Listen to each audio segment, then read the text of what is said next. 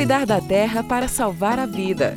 Um programa do Fórum Mudanças Climáticas e Justiça Socioambiental. Guerra contra a fome. A fome é uma tragédia para quem a enfrenta e até é morto por ela, e não podemos deixar de ter clareza que sua existência é um julgamento da humanidade.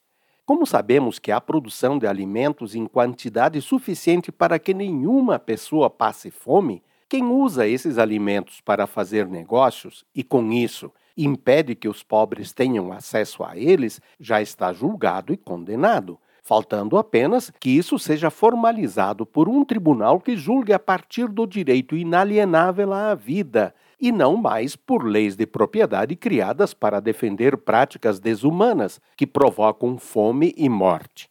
Por outro lado, como se pode aceitar a tal liberdade de mercado como justificativa legal para a já absurda concentração de renda e riqueza ao lado da crescente pobreza e miséria que levam ao sofrimento e morte mais de um bilhão de pessoas?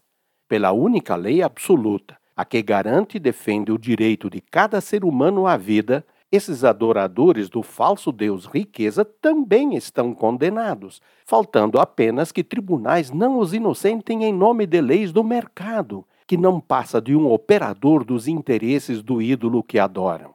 Pois bem, amigas e amigos, o que podemos dizer em relação à miséria e à fome em nosso querido Brasil, que, junto com o escândalo da riqueza cada vez mais concentrada em poucas mãos, é um grande exportador de commodities agrícolas? É inaceitável. Um crime cometido à luz do dia que só juízes que julgam por leis feitas pelos interessados podem deixar de condenar.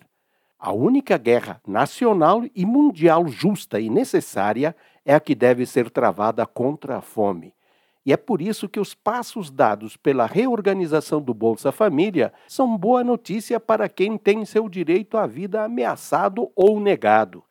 E é preciso que se lembre sempre que a defesa do direito à vida e não esmola ou mera distribuição de recursos públicos. E por isso, é fundamental que o apoio financeiro chegue junto com o diálogo com as famílias apoiadas, para que elas tenham consciência de que é garantia do seu direito à vida e para apoiá-las em tudo o que precisam para dar o passo de garantir sua vida com seu trabalho e justa remuneração. Ivo Poleto, do Fórum Mudanças Climáticas e Justiça Socioambiental.